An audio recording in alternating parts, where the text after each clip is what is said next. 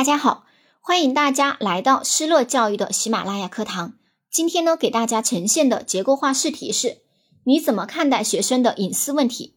对于这个问题，我们可以从三个方面来进行作答：一、表态，作为老师，我们当然要尊重并保护学生的隐私，这才是正确的态度；二、原因加措施，为什么老师要去尊重学生的隐私呢？以及老师可以怎么去做呢？三、进行总结。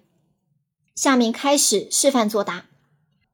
有个人隐私是一件很正常的事情，每个人都有自己的隐私，所以我认为老师要允许学生有隐私，并尊重学生的隐私，不偷窥学生的隐私，比如不能偷窥学生的日记，不偷看学生的信件等等。一方面，《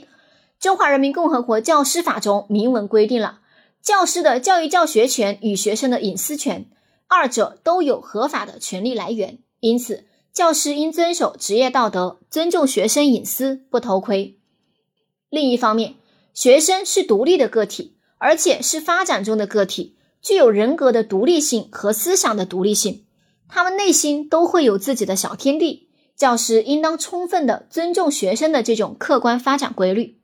除此之外，如果教师强行干涉学生的隐私，必然会引起学生的逆反，进而影响到师生关系，不利于教育教学工作的开展。我觉得教师应该做到：一要尊重学生人格的独立性，把学生当作独立意义的人；二在没有征得学生同意的条件下，不要暴露学生的个人信息，比如学生的家庭隐私、情感隐私、生活隐私等等。总之，我认为。作为教师，应该从多方面着手尊重和保护学生的隐私。